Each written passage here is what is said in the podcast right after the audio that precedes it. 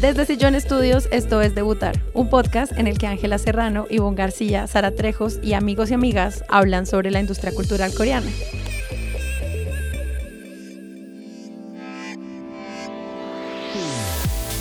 ¿Y qué es debutar? Ese momento en el que un artista, después de muchísimo trabajo, por fin logra presentar su primera canción al mundo, así como nosotras con este episodio. Comencemos. No podemos hacer mucho más que ofrecer la solidaridad a las familias de las más de 150 personas que murieron en Seúl en la primera festividad de Halloween en el barrio Itaón. Una aglomeración de enormes multitudes se reunió en una pequeña calle. En este momento se encuentra cercada y pues todo sigue siendo muy devastador. Las razones por las cuales se dio esto pues son muy difíciles de explicar, en tanto había muchísima gente y la forma en la que actuaron las autoridades pues también era muy difícil porque se estima que más de 100.000 personas fueron a celebrar allí el primer Halloween que se hace sin tapabocas después de la pandemia. Siento que es algo que uno ve en las películas, que se siente como algo que no podría pasar en la vida real y estar presenciando algo así mueve mucho y, y realmente como que le pone uno a pensar en las precauciones que puede estar tomando y realmente todas las cosas que pueden pasar, ¿saben? De lo que yo he pensado mucho alrededor de esto es, juepucha, de verdad tenemos que cuidarnos más entre todos. La verdad no hay mucho que pueda decir tampoco porque honestamente me ha movido muchísimo toda esta situación. Es una situación sin precedentes y muy triste, muy triste de verdad. Las palabras más bien son, son pocas frente a este, mm. esta tragedia, este desastre. Todos, como dijo Sara al comienzo, pues estamos volviendo a socializar, estamos, estamos volviendo a conectarnos con otros y que pasen estas cosas en un momento que debería ser feliz, en un momento que debería ser una celebración, creo que lo hace mucho más, más devastador y mucho más triste pues el mensaje, más que es no salir o no hacer cosas, es más bien cuidar el uno del otro y cómo seguir mucho el instinto de uno. La tragedia todavía está muy reciente, están en investigaciones, no sabemos bien las verdaderas causas de, qué fue lo que inició la estampida, pero pues tener mucho cuidado en este tipo de eventos, donde sea. Esto pudo haber pasado también en cualquier otro lugar del mundo. Sí, totalmente. He visto muchos comentarios sobre la cultura coreana y creo que no es el lugar. Totalmente, no tiene nada que ver. Porque esto puede pasar en cualquier momento. También muchos comentarios sobre las razones de la estampida y tampoco es el lugar. O sea, que la gente participe o no de un encuentro, no es culpa de ellos. Y, acompañar a quienes están procesando cómo se sienten, porque si son imágenes muy fuertes que de nuevo podría suceder en cualquier momento, en cualquier lugar sobre todo en el espacio público. Exactamente. Además, no hay culpables aquí, simplemente fue una situación en la que mucha gente, como decía Ivo, quería celebrar Halloween después de todo lo que pasó, eh, poder por fin salir, hay un cierto, cierta como esperanza de por fin recuperar nuestras vidas normales. No hay a quien culpar en este momento, simplemente son cosas que desafortunadamente salieron mal, culturalmente eso no tiene absolutamente nada que ver Solo es cuestión de ver también lo que pasó con el concierto de Travis Scott el año pasado, ¿saben? Como que eso fue lo mismo y esto fue en Estados Unidos. Bueno, y a raíz de eso, muchos eventos relacionados con K-pop y lanzamientos de música fueron cancelados y pospuestos luego de esta tragedia. También hay información sobre cómo se va a vivir este luto nacional allí. Y pues han anunciado aplazamientos, cancelaciones, contenido planificado como apariciones en televisión, eventos con fans, transmisiones en vivo, estrenos de videos, fiestas de transmisión revelaciones de fotos, etcétera, todo eso que estaba relacionado con Halloween, pues va a vivir unos cambios de cronograma también, pues en relación a lo que están viviendo en ese país. Yo quería mencionar entre los eventos que fueron cancelados. Primero está la fiesta de Halloween de SM Entertainment. Es una fiesta anual que ellos llevan haciendo mucho tiempo. Ellos lo iban a transmitir en vivo. Eso está cancelado. Varios fan meetings de Infinite. Había un festival en Busan, el Busan One Asia Festival, donde iban a estar Mamamoo y Pentagon. También lo cancelaron. The Boys tenía un evento también. Lo cancelaron, no lo van a sacar. Algunos otros programas de variedades, por ejemplo Running Man,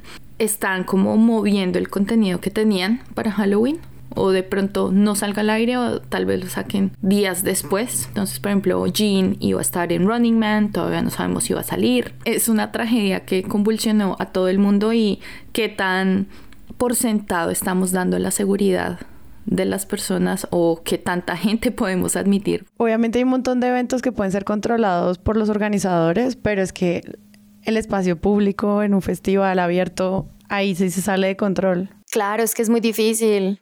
Eso es algo que a veces ya no puedes ni siquiera controlar como si lo harías con un evento de boletería, por ejemplo. Claro, y eso era, eso era lo que estaba pensando, porque digamos como que gracias a la situación de Travis Scott en Estados Unidos, yo estuve en un festival este fin de semana que pasó, el When We Were Young en Estados Unidos, que obviamente como tenía su tiquetería, pues era una una cantidad de gente controlada y como ya había pasado algo así, pues digamos como que la gente estuvo muy muy controlada y el evento pudo tener seguridad suficiente para controlar ese tipo de cosas y veía uno ya las medidas como establecidas para que esas cosas no sucedieran, pues desde lo que yo vi.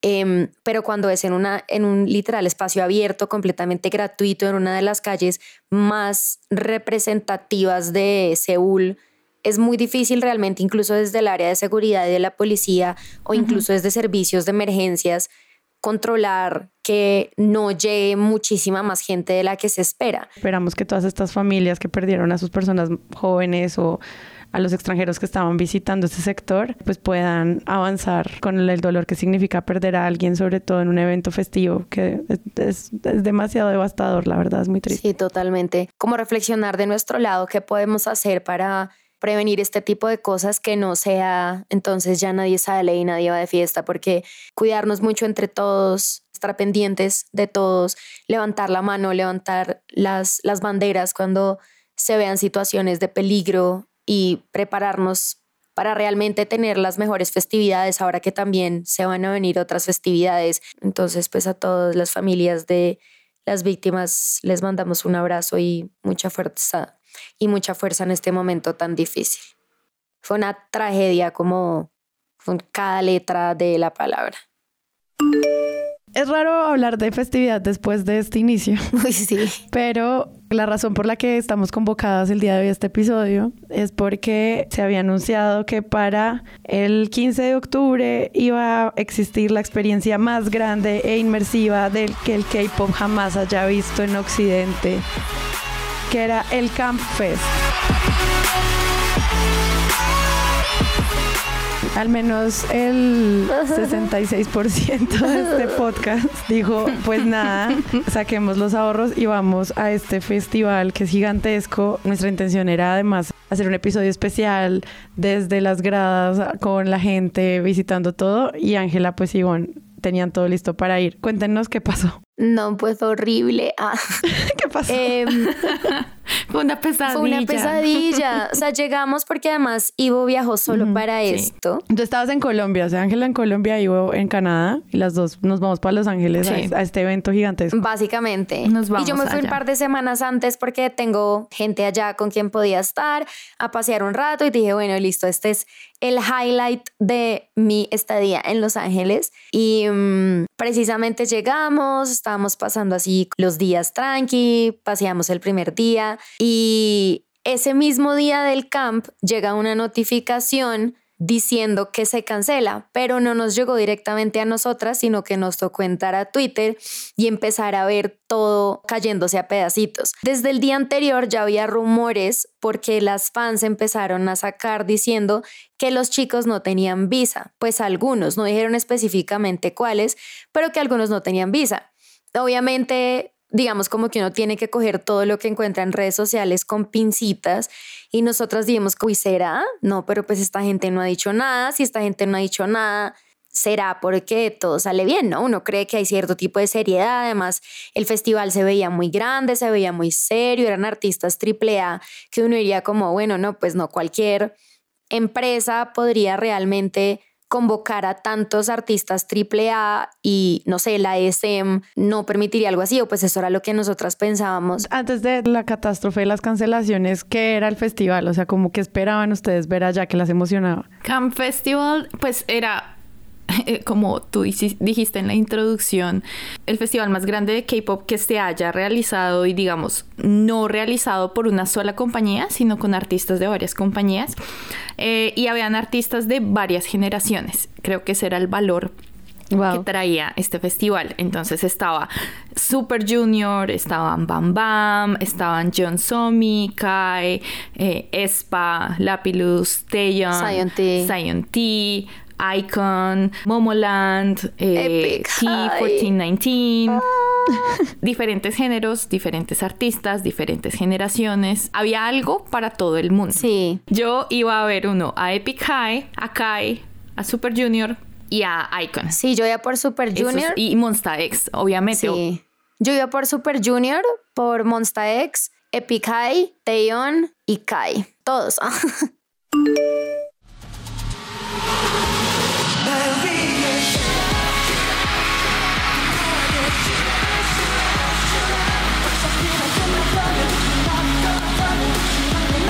Entonces, como decía Ángela, nosotras el viernes empezamos a escuchar esos rumores, pero fue hasta el sábado en la mañana de Los Ángeles que sacaron un comunicado, los de Camp, diciendo que debido a unos asuntos de visas, nos dijeron que ciertos artistas que eran Bam Bam, Somi, Kai, Lapilus, Taeyeon y Zion T, y después nos enteraríamos que Icon también no iban a poder estar porque no habían podido salir de, de Seúl y no tenían la Y además es que llegó súper tarde el comunicado de Camp, porque primero salieron, fueron como los artistas a decir, no, I'm so sorry. Taeyeon también poniendo historias como, no, estoy muy triste por todo esto, bla. Y la gente en Twitter estaba, pero desesperada, ¿qué pasa? Y de hecho fue internamente como desde los fans que empezaron a sacar la información directamente de que ellos estaban en el aeropuerto o que todavía no habían podido salir porque la situación de las visas no se había solucionado. Entonces, la verdad, nosotros nos venimos a enterar que el problema era de visas mucho antes de que Camp sacara comunicado oficial. Además es que primero lo mandaron por correo y no le llegó a todo el mundo y como empezó la gente a postear el screenshot en Twitter, ahí sí fue que entonces mandaron el correo a las demás personas que teníamos también las boletas. Lo peor que pasó fue el sábado. Básicamente, Shiwon se quedó sin visa y de Icon creo que uno... She won the Super sí, She won the Super Junior, se quedó sin visa. Creo que de Icon uno se quedó sin visa porque yo vi que pues Bobby sí estaba, entonces creo que no fueron todos, pero como que uno dos también se quedaron sin visa. Y Taeyeon, Kai, básicamente casi todos los artistas del primer día se quedaron sin visa. Era un festival que empezaba supuestamente a las como a las 11 de la mañana y se acababa disque a las 10 de la noche, ¿no? O sea, era una vaina gigante, súper grande, que tenía sus meet and en la mitad y sitios de comida y otras cosas así como varias para el evento y terminó quedando como un evento de tres, cuatro horas porque dijeron que iban a alargar los sets de cada uno y agregaron a Momoland y a T1419 al sábado también, que ellos estaban únicamente el domingo. Entonces dijeron, no, pues van a presentarse ambos días. Em, luego iba a ir Icon y luego Super Junior. Nosotras personalmente decidimos cancelar eso y solicitar que nos devolvieran la plata de esas boletas.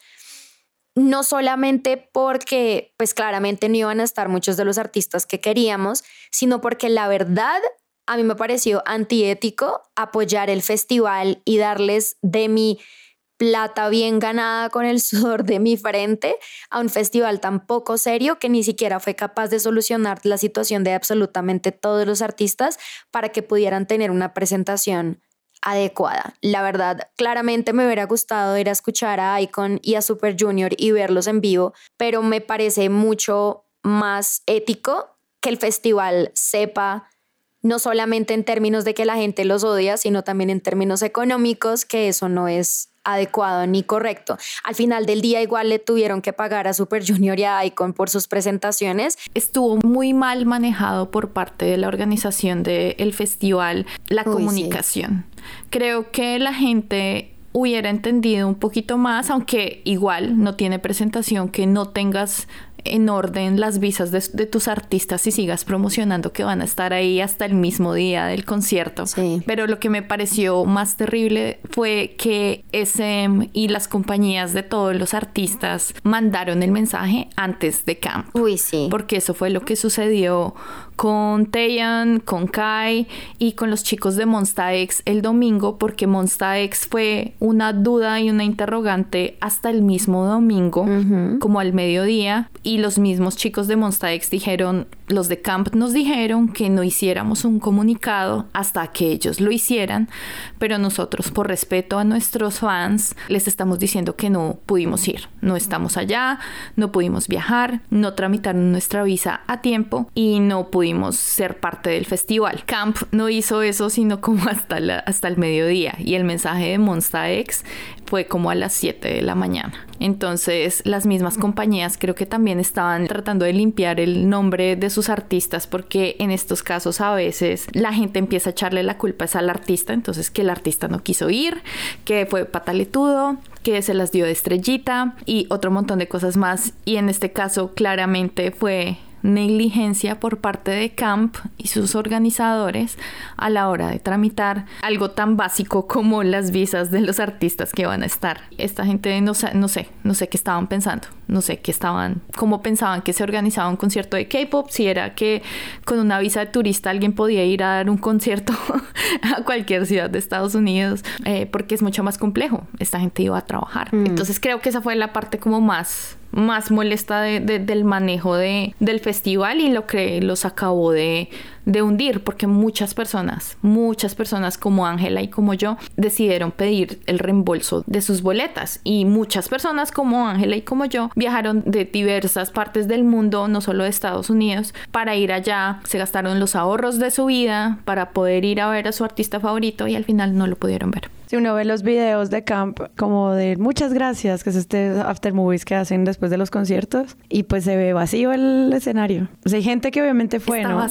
pues no quiere decir que uno pues solo vaya por un artista a un festival pero sí se ve como la experiencia estaba muy vacía y eso también yo creo que puede ser desalentador para los artistas que sí lograron llegar a Estados Unidos a hacer su concierto y pues que lo van a hacer además bien con todo lo que eso significa. Pues claramente mucha gente adoptó la posición de nosotras que es como pues no les voy a dar mi plata a estos del camp por hacer esto tan horrible con los artistas. Hubo otras personas que solamente iban por esos artistas. Conozco el caso de un chico que solamente iba a ver a Super Junior y se fue y compró solo la boleta del sábado. Él sí fue, fue como no esto es horrible, pero pues yo vengo a ver a Super Junior y voy a ver a Super Junior y los videos incluso de la gente se ve vacío, vacío, pero impresionantemente vacío y, y obviamente pues las pocas personas que había sí le hicieron mucha barra a los artistas, pero pues claramente no, no era lo que se esperaba y no solamente del lado de los fans que fueron, pues igual estaban muy molestos por toda la situación. Además es como que la gente que trata de echarle la culpa a los artistas,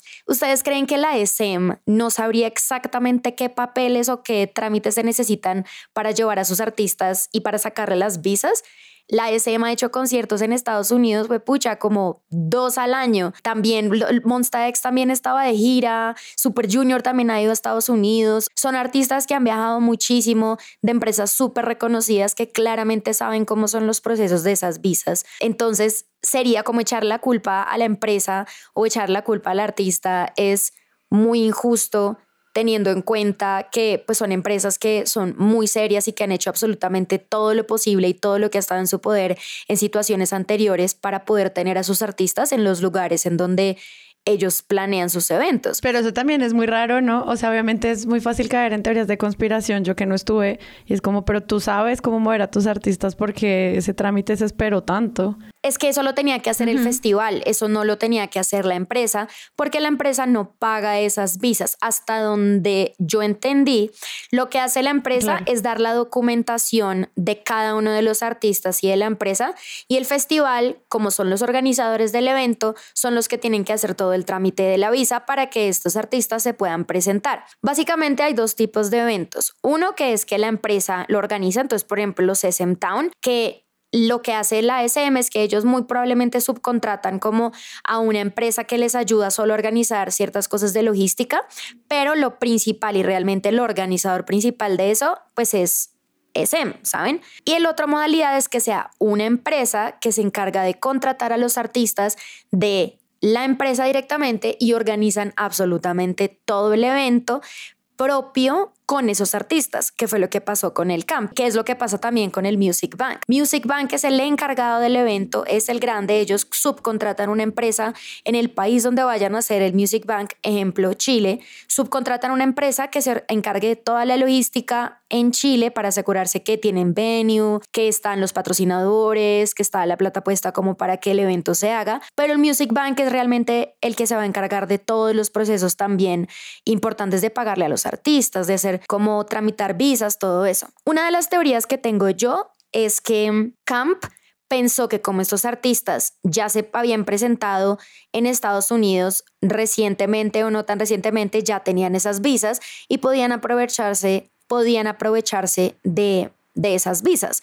Y realmente, pues eso no funciona tan así, porque son visas de artistas que sacan únicamente para el evento en cuestión en muchas instancias. Claro, son visas de trabajo para el evento. Exacto. No son visas turistas. No son visas de trabajo para siempre. Voy con mi visa turística a hacer millones de dólares en un concierto como Exacto. Estados Unidos. No es tan fácil. Exacto. Y tampoco son visas H1B, que son las que tú tienes un contrato de trabajo allá eh, a tiempo indefinido y tienes que tener una lotería para ver si te la ganaste ese año o no no son visas de trabajo para siempre. es como, ay, si tienes, BTS tiene una H1B para poder presentarse todas las veces que quiera. No, eso no, eso no funciona así. Y yo creo que eso fue lo que le pasó a Camp, que no hizo el proceso a tiempo para todos los artistas o los que viajaron de pronto ya tenían ese permiso de, de, antes o de otros eventos que también iban a hacer. La verdad no sé cuál habrá sido la razón de por qué esas, esas visas no salieron, pero la culpa es completamente de Camp.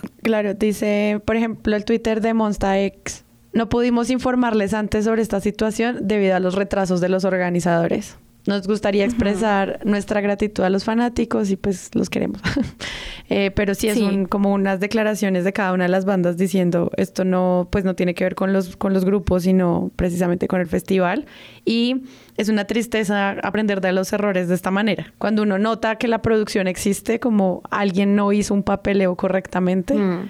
Es una, siempre es una mala noticia para la gestión de proyectos, sobre todo cuando uno quiere darle apertura a un nuevo mercado en un nuevo país y eso pues al final deja como unas secuelas que pueden ser fuertes para promoción, para sponsors, para gente que se interese porque piensan, no pues aquí no viene nadie, en las fotos está vacío. No, y qué precedente deja eso para para los mismos organizadores de camp que quieren hacer esto anualmente. Si así fue la primera edición de tu festival, no me quiero imaginar la segunda. Y creo que los mismos fans van a tener sus reservas a la hora de comprar boletas, por ejemplo, en preventa, como se hace en Colombia con el Stereo Picnic, que a veces uno compra creyentes a ciegas mm. totalmente sin saber quién va a ir, porque así fue con este.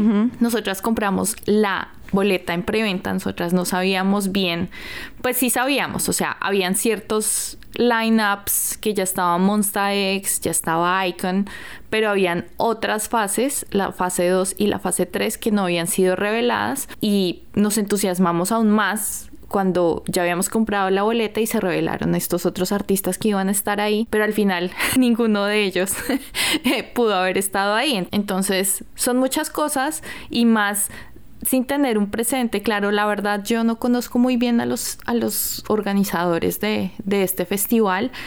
Yo seguía a uno de ellos, ahorita se me está escapando el nombre, en Instagram y él estaba siguiendo a todos los que supuestamente se iban a presentar y creo que eso creó mucho hype y la gente decía, ay, este señor está siguiendo a NCT, porque me acuerdo que también estaba siguiendo a NCT, entonces la gente estaba diciendo, ay, ¿será que van a llevar a NCT al camp? Al final no, y menos mal no, sino creo que no hubiera sido hubieran sido muchos más corazones rotos. Sí. eh, ¿Qué tanta experiencia tienen los organizadores del evento al que están yendo? Y creo que, pues, al menos para mí, esto es una lección de, mirar muy cuidadosamente quién está organizando, qué presentes tiene el festival, qué presentes tiene el organizador antes de comprar una boleta para un concierto de esta envergadura, para un festival particularmente. También es importante tener en cuenta que se puede confiar, por ejemplo, con el When We Were Young al que yo estuve el domingo pasado, todo el mundo pensaba que iba a salir súper mal porque los organizadores eran una cosa nueva que nadie sabía nada y no tenían casi patrocinadores al comienzo, comienzo cuando se hizo la preventa de las boletas y mejor dicho, como que hubo todo un revuelo y al final todo salió increíble. Se puede confiar en las empresas nuevas, pero hay que ponerle mucha atención a los pequeños detalles. Por ejemplo, ya después de todo, pues yo me puse a leer un montón de cosas como de gente que se había dado cuenta de detallitos de por qué el festival podía salir mal. Entonces, por ejemplo, en los pósters había typos. También, también otro ejemplo es que ellos prometieron un montón de artistas para la fase 3 porque ellos hicieron fase 1, que fue cuando nosotras compramos las boletas, fase 2, que fue donde se anunció creo que Icon y Super Junior y Monsta X, y la fase 3 que se anunció solo como a ESPA. Pero lo que ustedes dicen es muy cierto, es que como usuario es muy difícil encontrar un balance entre la confianza de las, no sé, compañías que llevan muchísimo tiempo haciendo festivales. Por ejemplo, en Colombia la gente confía en lo que pueda hacer Ocesa o lo que pueda hacer Páramo. Y pues finalmente eso lo que creó fue un espacio de confianza para que los organizadores del jamming propusieran ese proyecto en Ibagué que pues salió un fiasco también mm. y que solo hasta seis meses después está hablando de evolución tal vez de algunas boletas. Eh, pero es muy difícil eso, encontrar ese balance entre confío o no, porque en el punto en el que ingresa un nuevo gremio como el K-pop occidente, pues muchas veces lo que nos queda es esa confianza porque no son los festivales tradicionales los que están trayendo artistas de Oriente. Sí. Son organizadores nuevos que creen en esto. Es una apuesta. Es una apuesta que está muy, muy dura de evaluar. A mí me parece que uno se tiene que poner en un lugar como muy complejo porque la otra es que te esperes hasta el final a ver si está todo listo para comprar tu boleta, pero Dios, si se venden todas las boletas, ¿cómo haces para vivir después? ¿Qué vas a hacer? Exacto, si arriesga uno entonces a no ir. Es algo que, que pues es muy triste, además pues porque muchos de estos eventos precisamente como son de confianza y son de empresas nuevas, pues hay boletería mucho más limitada, que hay menos posibilidad de que consiga uno, no sé, revendida el mismo día o el día anterior. Es muy importante, o pues es, pucha, es que es muy difícil saber quién sí y quién no. Y creo que ese ha sido también el caso en festivales, o pues no festivales, sino también conciertos acá en Colombia y en general pues a nivel Latinoamérica. Pues solo es cuestión de ver lo que pasó con Kim Hyun Jong hace un par de semanas, ¿saben? Que eso también fue otra cosa terrible. El, el, señor tuvo que venir dos veces a Colombia para darse cuenta y enterarse que el evento no se iba a hacer.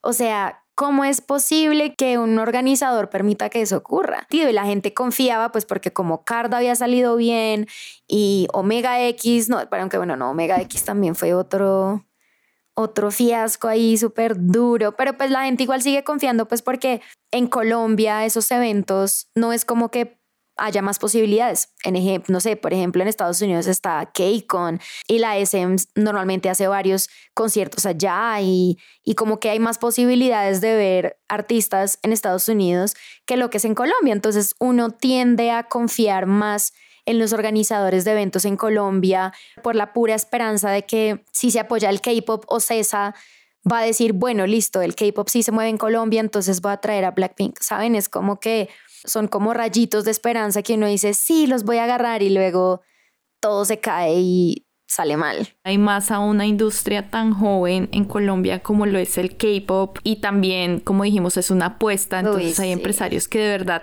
se la juegan y le votan todo y a ver cómo sale. Con conciertos pasados no conozco a los organizadores, por ejemplo, de Card, que han llevado también a, a Dreamcatcher.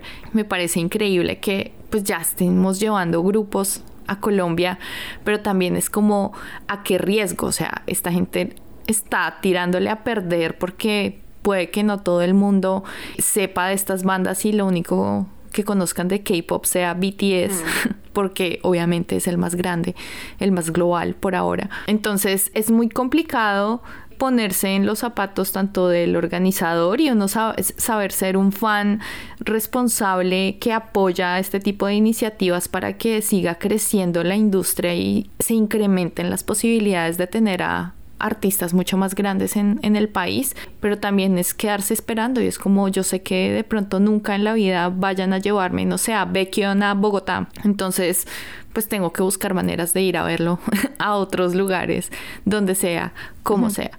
Entonces es, un balance muy difícil. Cart se presentó en Colombia el, el 3 de agosto en el Royal Center, que pues para quienes han estado en conciertos en ese auditorio sabrán que es un poco pequeño. Cuando yo vi esto y dije, ay, quiero ir, igual para... Kim Hyun-jong. Es muy caro. O sea, yo pensaba boletas de más de 700 mil pesos en Colombia para ver un artista dos horas, pues también veía los riesgos también, no solo de los organizadores, que en este caso se llaman KDC Entertainment, sino también pues boletas muy costosas. O sea, tú puedes, no sé, ir a un festival como un Cordillera o incluso Stereo Picnic por ese valor a ver 40 artistas. Sí. Entonces creo que también es un tema como de conversar cuánto cuesta traer coreanos a este país, porque pues no es lo mismo que traer a alguien que está ligado a una línea de contratación con Coachella, La Palusa y que está en gira, que darse la pelea por quienes es el otro lado del mundo y vengan. Entonces siento que lo de Quart pues fue muy hermoso porque yo vi las fotos y la gente la pasó muy bien, pero pensaba que era una inversión gigantesca para los fans también. Claro, y que Cart tenía ya un precedente porque Cart era la segunda vez que se presentaba en el país. Entonces, digamos, ellos ya tienen un fan base establecido y para quienes conocen al grupo, pues son de una línea muy latina, ellos tocan como canciones medio reggaetonescas. Son, es un grupo de hombres y mujeres, ¿no? Qué raro. Yo no sé por qué. Sí, porque me parece raro es eso, pero me parece raro. Es, poco común en el K-pop y creo que también ese es el atractivo y creo que por eso ellos han pegado tanto en Latinoamérica porque son un grupo mezclado, entonces tienen fans mujeres y hombres en el mismo nivel, entonces esa diversidad pues hace que en el público latino eh, apele mucho más el interés de, de toda la gente.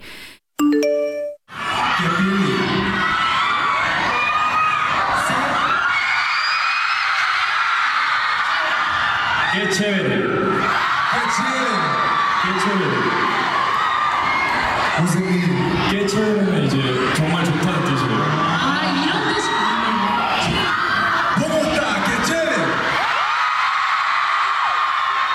también abre una conversación y es que los márgenes de ganancia para eventos en Colombia no están regulados.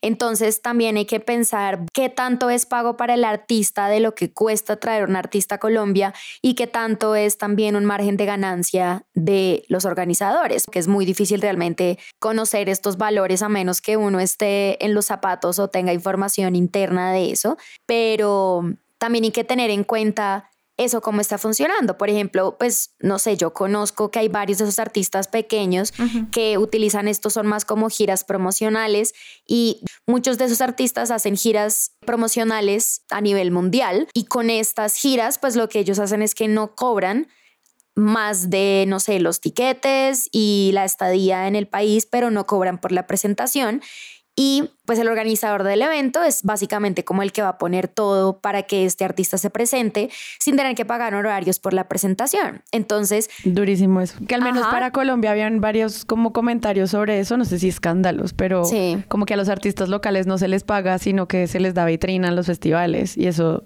también es un poco injusto con eso. Exacto, exacto. Y entonces, pues obviamente es muy triste que estos artistas pequeños pues hagan estas cosas de no me voy a ir al otro lado del mundo y no me pagues nada, solamente los tiquetes para ir a que me conozcan y varios organizadores pues también pueden estar aprovechándose de eso. De nuevo, yo no sé, no puedo decirles sí este porque la verdad no, no, no, sé específicamente si hay alguno de estos casos directamente en Colombia, pero sé que es una modalidad bastante común como este tipo de giras de los artistas de K-Pop, lo hacen mucho como en Japón, en Tailandia, como giras a nivel Asia y creo que a nivel Estados Unidos también, pero pues ahí también le abre a uno la conversación de, bueno, ¿qué tanto realmente es el pago que tú le estás haciendo al artista versus lo que tú te estás haciendo para mantener este concierto y para traerlo, ¿saben? Como que siento que de nuevo es que son muchos factores que, que lo ponen a uno a pensar alrededor de esto. Por ejemplo, el primer concierto que hubo en Colombia de K-Pop fue de Yukis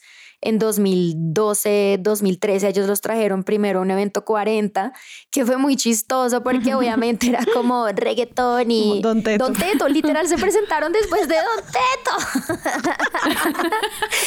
literal. Una ahí como comiendo galletitas, mini chips. Literal.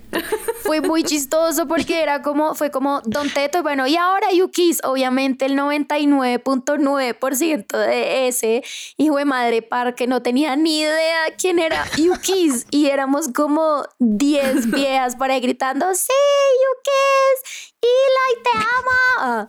Y en esa época, pues el, el K-pop era incluso menos popular, era incluso menos bien visto y bien recibido. No. Y la gente estaba como, ay, ¿qué es esto? Ah, yo no sé qué. Y fue, fue súper maluco. Ellos se fueron, se regresaron a Corea y ellos volvieron a Colombia ya a hacer su propio concierto, ellos solitos, también en el Royal Center. Hasta donde yo tengo entendido, a ese concierto le fue bien, además porque los organizadores de este concierto como que tenían un acuerdo directamente con ellos y abrieron también como club de fans oficial y, mm, y como que yo, por ejemplo, yo me metí, entonces teníamos una tarjetica, una agenda, un esfero, que supuestamente con eso íbamos a tener un montón de beneficios, que UKIS y yo no sé qué. Y mm, entonces yo fui a ese, yo compré la VIP, entonces tenía a, a los chicos ahí como en la cara, fue maravilloso, además porque de verdad quedé muy al frente, pero yo siempre me pregunté pues como qué tan bien le había ido a eso y pues al final del día la señora que estaba organizando esos conciertos no la voy a nombrar porque no se lo merece. Ah, pues básicamente como que hubo resto de problemas con ese concierto que yo no, no, no sé muy bien porque yo me desconecté después del concierto porque yo la pasé muy bien y fue como, bueno, ya yo la pasé bien y, pero sí hubo un montón de controversias. Ella luego como que organizó Teen Top, que hace no le fue pues para nada bien, precisamente pues por lo que había habido problemas con el de Yukis. Digamos como que ahí pararon los conciertos un tiempo y luego fue que vino Card, vino Dreamcatcher, como que otra vez le empezaron a apostar, pero ha sido muy difícil que eso vuelva y despegue porque a los conciertos no les ha ido muy bien por el tema que mencionaba Sari de la boletería, que son boletas muy costosas, entonces es muy difícil tú esperar que para nosotros es un poco más fácil porque tenemos un trabajo y tenemos una entrada de la cual podríamos ahorrar desde el momento en el que se anuncia el concierto al día del evento, pero no sé, como fans que no están trabajando ahora o fans que estén en la universidad o fans adolescentes, decirles, no, pues bájate de 700 mil pesos para ir a ver a Card, al Royal Center Pídele 700 mil pesos a tus papás. Sí, ¿no? A ver qué te Total. Y para un concierto, o sea. Por ejemplo, Just Be se va a presentar el 21 de enero en el Teatro Exi, que también es un teatro muy pequeño. Sí. Y hay boletas de millón quinientos. Mm. Boletas de millón doscientos. Es muy caro. Y, y al fondo uno también piensa, tal vez yo pagaría esto por Blackpink. Sí. Pero Just Be, o sea, no quiero hablar mal de la banda, solo quiero decir que los esfuerzos que se hacen son para bandas muy pequeñas y eso también mina en el ecosistema y cómo llega a nuestro país el K-pop. Totalmente. Si solo traen bandas Sí. pequeñas, pues es como un círculo vicioso en el que no se crece. Sí, total. Y es como, ay, como no me están apoyando con un millón de pesos el evento de este chiquitico, pues entonces no hay industria para traer a Blackpink o a BTS. Y es como, fue pucha, claro que si, es, si ese es el tipo de boletas que estás cobrando por artistas que no son triple A, pues va a ser muy difícil realmente que la- las personas lo apoyen. O sea, millón doscientos cuesta el Sí. Music Bank. ¿Saben? ¿Y cuántos artistas AAA no hay en el Music Bank que va a ser ahorita en Chile? Claro, el Music Bank tiene otros gastos que toca incurrir como eh, el, el tiquete de avión, el hotel, eh, comida, gastos varios que hay que hacer cuando uno ah, realiza un viaje de esos. Pero comparar esas boletas y esos precios pues es algo que pues que lo deja también a uno pensando. Como dice Sari, se vuelve un círculo vicioso en donde no sale y pues por ejemplo el caso de Kim Hyun Jong que uno dice como bueno un artista más grande bla la gente se puso la 10 compró las boletas a pesar de que lo anunciaron como 15 días antes Se vendió, sí. se vendió se vendieron boletas la gente iba a ir la gente fue como fue pucha este man es grande este man era de SS 501 Él es el que era el actor de Voice Over Flowers, ¿sí? ajá uno de los actores de Voice Over Flowers Sí. entonces es como el man es grande, vamos a verlo y pues salen con todas estas cosas. Entonces, más que apoyar la industria, este tipo de eventos fallidos o con ese tipo de boletería tan costosa y este tipo como incluso de los teatros pequeños y todo eso, pues hacen que la gente no se quiera realmente comprometer y al final del día, pues hace que los, que los eh, productores grandes o que las empresas grandes que puedan traer esos artistas, pues digan como, "Mm, mejor no. Pasó algo muy similar también hace un par de años con Miyavi. Miyavi vino a Colombia. Miyavi es un artista gigante. O sea, Miyavi es un artista japonés de rock que es no solamente como de toda la vida, sino que es muy, muy grande. Y a ese evento no lo promocionaron bien. Las boletas estaban bastante costosas para la época. Fueron muy pocas personas, muy, muy, muy, muy pocas personas. Entonces, durante los últimos años ha habido giras de artistas grandes por Latinoamérica, Asian Kung Fu Generation, eh, también estuvo Flow, que hace muchas canciones de Dragon Ball y em, Seven Deadly Sins y otras series. Ha habido varios artistas japoneses que han venido y nos, ni se les ocurre hacer negociaciones con Colombia, pues por todo lo que pasó con Miyavi. Entonces, todo este tipo de problemas lo único que hacen es asustar a los organizadores a que ni siquiera intenten traer artistas más grandes o a que ni siquiera decían apostarle a, pues como al K-pop en Colombia. Entonces, eh, de nuevo, se vuelve un, círculo vicioso. Ay, quiero que me paguen todo esto por venir al artista porque si no les traigo a Blackpink, pero la gente también tiene sus reservas y es como, no, pero es que yo no puedo pagar todo esto por un artista pequeño del cual conozco tres canciones, ¿saben? Entonces, no sé, es como que hay que ver cómo podemos ser disruptivos con este círculo vicioso y, y tratar de, de, mover como la manecilla del reloj en la dirección adecuada. ¿Cómo no sé? Pero sería importante si hay un organizador de eventos escuchando esto. Ah, ayuda, por favor. Ah. O sea, vamos a ir, hazlo bien. Vamos a ir a verlos. Cuando estabas hablando de este caso de, de Kim Jong, Kim Jong, la gente estaba incluso pues acompañándolo, esperando a ver si se podía mover hasta el 8 de octubre, viendo a ver si podían conseguir los permisos. Él hizo un live eh, desde el hotel. 한국에서부터 콜롬비아까지 이렇게 왔는데 어, 공연을 코앞에 두고 어, 부득이한 차량으로 공연을 못 하게 됐어요. Como todos saben, hemos viajado desde Corea hasta Colombia para poder realizar este concierto, pero por un malentendimiento no pudimos realizar el concierto justo minutos antes.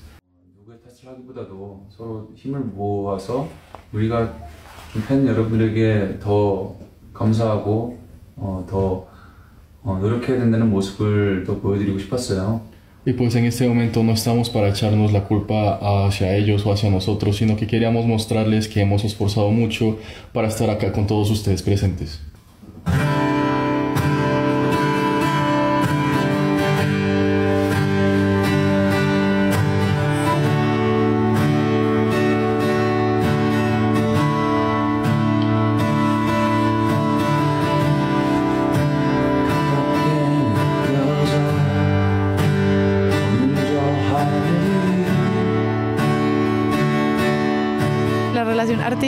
Fans, un espacio muy solidario. Esto lo podemos sacar adelante. Entonces la gente pues quiere ir a estas cosas. O sea, cada vez crece más este podcast y todo su server y la gente que nos escucha pues lo sabe. Cada vez tenemos más ganas de compartir como esta pasión por, por esa cultura que llega acá. Eh, pero pues háganlo bien.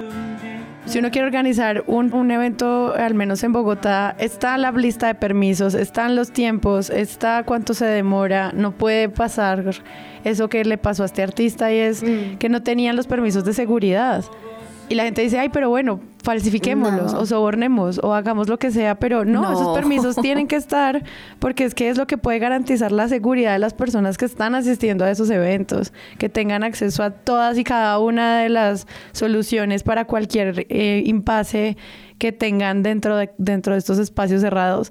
Entonces, no es solo como ganas de joder, es que es importante tener en cuenta todo eso y pues hay gente que lo está haciendo bien, pues lo que yo esperaría es, pues también traigan a estos artistas grandes que estoy segura que al menos los fans latinoamericanos que puedan viajar a Colombia a asistir a un concierto gigantesco, pues lo van a hacer y van a, pues ya depende mucho de los organizadores que esto salga bien. Es muy de este tipo de eventos y logística y es que tengo que hacer suceder el evento sea como sea. Y no, no, sea como sea, pero con seguridad y con todas las garantías para todo el mundo. Claro, es que yo no sé cómo funciona eso, pero uno no, no sé cómo es, pero uno no debería anunciar un venue sin los permisos. Claro, pues es que eso es lo mínimo. O sea, como mínimo, ya tengo el venue, ya tengo los permisos, ya tengo todo, ahora sí lancemos cartel. Pues pucha, lo anunciaron 15 días antes. Obviamente, ser realista con que iban a tener todos los permisos en 15 días, pues era algo muy difícil, pero pues no sé, lo que yo asumí era que ellos ya estaban preparando el evento desde mucho antes y lo vinieron a anunciar porque se demoraron los permisos y por eso lo anunciaron tan encima. Entonces, digamos como que eso fue lo que yo pensaba, pero pues no, muy seguramente lo confirmaron muy poquito antes y ahí fue como, ay no, entonces ahora sí saquemos todos los permisos. Y no, es que incluso todos los teatros tienen como la carta de las tarifas abierta y disponible. O sea, tú solo escribes, no sé, al Movistar Arena, como, ay, me gustaría saber cuánto vale alquilar el Movistar Arena y te mandan todos los precios de cuánto vale un tercio del Movistar, la mitad del Movistar completo, un cuarto, todo y te manda. Eso es una cartilla súper clara, súper estandarizada Igualmente funciona con los teatros más pequeños. Entonces es como que todo está ahí disponible, abierto, libre para que tú sepas exactamente qué es lo que necesitas, qué es lo que tienes que hacer, pues para que un evento funcione. Estaremos pendientes de qué pasa con todos los eventos que podrían ocurrir en Colombia. Lamento mucho que ustedes hayan ido hasta Los Ángeles y no hayan podido ir al camp. La verdad me duele en el alma. Sí. Y bueno, mira ahorita cómo sale el de Chile. Music Bank. Ah, el Music Bank Chile el 12 de noviembre, nosotros pues, no, qué emoción a todas las personas que pueden ir, pásenla bien, qué delicia ver The Voice o Idol o TXT en vivo, me muero. En City eh, pero bueno, que son vamos muchos. a estar pendientes a ver esto cómo pasa y si ya pasa en Chile, bueno, qué tal, pronto pase en Colombia. Pues muchas gracias chicas, muchas gracias Ángela.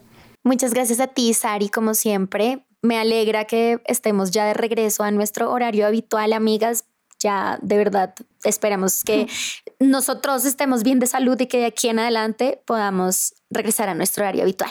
Sí, garantizar episodios semanales es el trabajo que más queremos hacer para, para ustedes, Davis, que nos oyen con tanto cariño y amor. Y gracias, Ivo. Qué rico compartir, aunque eh, este grupo de apoyo que, que se ha convertido el podcast, pero también nuestra comunidad en Discord. Y nada, pues seguir tratando de apoyar en lo posible. Eh, nuestros artistas y, y estos eventos acá en Colombia. A ver si siguen sucediendo. Por lo menos nos tuvimos la una a la otra en camp. Sí, y un saludo especial a Roja de Bogotá que nos invitó a debutar podcast, a presenciar el concierto de Astro que lo pasaron por cines. La pasamos muy bien, qué comunidad tan linda y qué concierto tan maravilloso ver en cine. Ay, estoy demasiado contenta de hacer este podcast porque ahora tengo estos planes maravillosos con, con los fandom. Entonces, sigan si ustedes también nos quieren invitar a hacer sí, cosas, ojalá podamos transmitir más. ¿Saben qué se debería hacer? Transmitir el de BTS de Busan. Si se logra, si alguien sabe cómo hacer esa logística, estaremos de primera en la lista.